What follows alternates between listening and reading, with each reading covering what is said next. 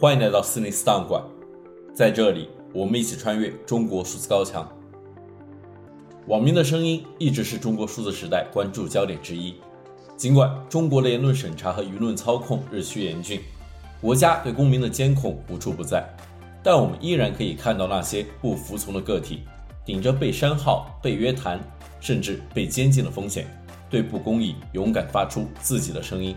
中国数字时代在每日一语栏目中，以字卡的形式记录下了这些声音，同时在每月的 CDT 网语栏目中，梳理当月舆论焦点，并精选这些事件中值得关注的观点和讨论。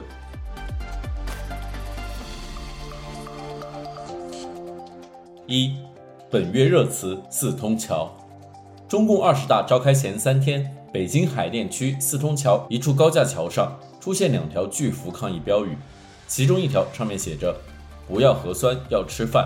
不要封控，要自由；不要谎言，要尊严；不要文革，要改革；不要领袖，要选票；不做奴才，做公民。”另一条上则写着：“罢课罢工，罢免独裁国贼习近平。”这两条标语迅速在互联网上引发了巨大关注和转发。社交媒体上，人们将这位抗议者称为“四通桥勇士”“四通桥义士”。有媒体报道称，这是一九八九年六四事件以来，北京街头首次出现直接挑战中共政权的横幅标语。而这次抗议行动也将矛头直指最高领袖习近平，在中共建政后的历史上也极为罕见。由于在墙内无法直接说出事件，不少网民都用“我看见了”“勇敢的人祝你平安”等发言，或在社交媒体转发与四通桥相关的歌曲等方式隐晦表达支持。当局和各大社交媒体平台很快启动了最高级别的审查响应机制，微博将“四通桥”“桥”“勇敢的人”“勇士”“勇敢”“北京桥”等相关词语都设为敏感词。多个音乐平台甚至将与抗议事件毫不相干的同名歌曲《四通桥》全网下架。多名网友证实，在微信转发四通桥事件遭到封群封号，而微博上的腾讯人工客服超话一度成为了某些人申请解封的公共忏悔室。但网民与当局的审查攻防战不断继续，原本在官方眼中颇为正能量的歌曲《北京的桥》。孤勇者均发生了含义转变，成为网民表达支持态度的热门转发曲。甚至，习近平语录“世上没有从天而降的英雄，只有挺身而出的凡人”也被网民用作向抗议者致敬的话语。当局对于线下行动的防范和打压同样严厉。抗议事件发生后，有外媒注意到四通桥周边遍布警察和便衣，禁止人们驻足拍照或停留。而北京全城急聘了大量看桥员，全天候监控行车、行人天桥，防止再度出现类似事件。但即便在如此高压的环境下，四通桥抗议还是掀起了巨大的涟漪效应。从十月十三日至今，中国国内和海外华人群体中出现了大量的声援行动。中国多个城市的公共厕所内陆续出现了抗议标语，有网友将其称为“新厕所革命”。上海几位年轻人拉起向四通桥抗议致敬的横幅，在襄阳北路游行；而在中国国外，芝加哥大学、纽约大学、斯坦福大学、牛津大学、加州大学洛杉矶分校等近三百多个高校出现了声援四通桥抗议者的标语、涂鸦和海报。六四学运领袖王丹说：“在这样的敏感时刻，在中共全方位的极为残暴的暴政之下，在国内几乎所有人都保持沉默的情况下。”这位抗议者的勇气可谓惊天地泣鬼神，是当代新的坦克人。有网友说：“一人行是孤勇者，万人行方能改变世界。”这位孤勇者已经成为众人从城墙中凿开一块最坚硬的砖，作为一盆凉水泼在火山内部，成为了暴风雨的第一个音符。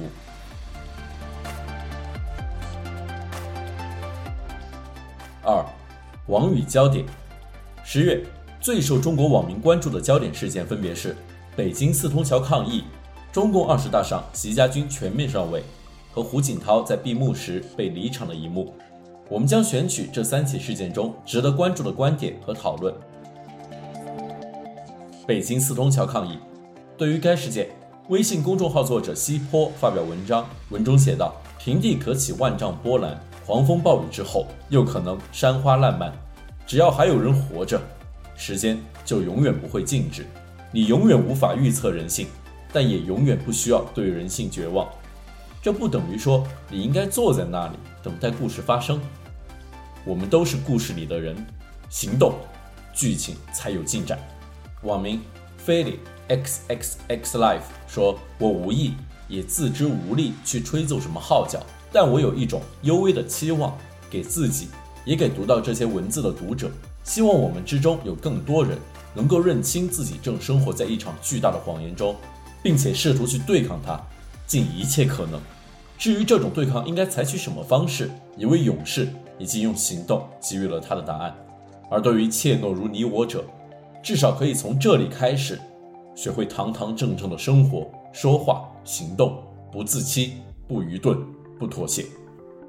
资深媒体人、时事评论作家常平也说：“有认为这场抗议只是普通人的个体行动，不必政治化解读。事实上，以个体行动对抗荒谬的集体掠夺，正是此种抗议的意义。”我曾经回顾自己三十年媒体生涯，一以贯之的工作之一，就是劝说人们在重大历史时刻。在政治宣传的宏大叙事中，勿忘个人立场，坚持个人价值，避开时代洪流的结果，书写自己的历史。无论你是何种角色，都不要被历史的大潮淹没，或者冲刷去你的独立存在。至少，你要在大时代中做个坚强的小人物，在狂欢夜中做个自由的舞者。中国政治观察者韩大狗也评论说。中国政府远比其他国家更加在意对人们日常一言一行的管理，甚至不惜花费巨大代价，只为终止一些对孤立事件的民间讨论。如果没有人发声，即使有多于百分之五十的人反对，反对者也仍然是零。中国政府的支持者仍然是全体人民。但如果不断有人发声，即使还有多于百分之五十的人支持现政权，政府也不能理所当然地声称自己。代表了全部十四亿人，因为这一层逻辑存在，每一次被传播出来的反对声音，即使从实际的政治权力角度而言，或许并无巨大影响，但却都是在动摇中国政府的意识形态根本。多伦多大学四通桥声援活动发起者则就活动评论说：“整个活动过程，我们对抗的最大敌人是我们的恐惧，对于无所不在的审查和监控的恐惧，对于最坏后果的恐惧，对于想象中的未知的恐惧。”在缺乏行动经验和信息时，我们会因为恐惧而认为任何微小的反抗都会引来最糟的结果，比如身份暴露、家人受到骚扰，认为这个政权及其爪牙无所不能。我们学到的重要一课是我们需要管理自己的恐惧，而免于在恐惧的大雾前踌躇不前。而在每一步行动中，我们对于分寸和安全的把握会逐步变得清晰。也就是说，行动起来是削弱乃至克服恐惧的唯一办法。中共二十大过后，习家军全面上位。对此，推特网民老杨评论道：“习近平擅长收拾高端人口，李强擅长收拾中端人口，蔡奇擅长收拾低端人口，梦幻组合。”斯坦福大学中国经济与制度研究中心高级研究员吴国光则评论道：“在今后一段时间里。”什么样的灾难都可能发生。整个官僚体系控制能力加强了，但治理能力削弱了。治理能力削弱后，不用上面有什么很恶的政策，下边官员的无能、蛮横、无知，就会酿造出各种直接关系到他们治下的老百姓的灾难。所以，我想今后的中国很可能是一个灾难频发的中国。这不是我想讲的话，但这是一个很残酷的现实。中国问题专家 Carrie Brown 也评论道：“尽管所有的注意力都集中在习近平一个人的身上，但他的人生使命和政治归根结底都不是关于他个人的，而是关于中国共产党的。的确有个独裁者统治着当代中国，但那是习近平为之服务的中共，而不是他个人。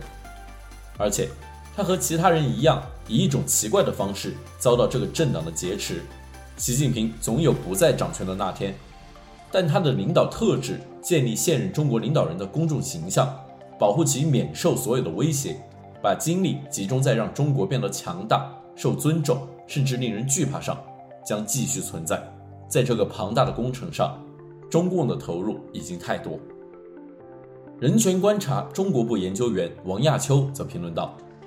当绝望的人足够多了，中国就有希望了。中国过去十年不停地在朝这个方向走去，一直到今天的新低点，所以中国比过去任何时候都有希望。只是要让希望变成现实，需要巨大的勇气和牺牲。想想心痛不已，泪流满面。”胡锦涛被离场，原中央党校教授蔡霞评论道：“二十大闭幕式上，胡锦涛被驱离会场那一幕，至今难以谢幕。最初看这一幕，霎时感觉胡锦涛被驱离是朝鲜张承泽被带走了中国版。今天又一念难消退，薄熙来扇王立军一耳光，把自己扇进秦城度日。二十大，习近平强驱胡锦涛，谁能知其自己未来将如何？”原中共中央组织部官员严怀评论道：“胡学长若因身体欠佳离席，请简略公布病情；若非生理因素，则即心理原因导致的行为。胡学长与学弟的部下一方或双方可能有处理欠佳之处，也请学弟您调查了解，明察秋毫。对内批评教育，对外则略加说明，以正视听，了结此事。”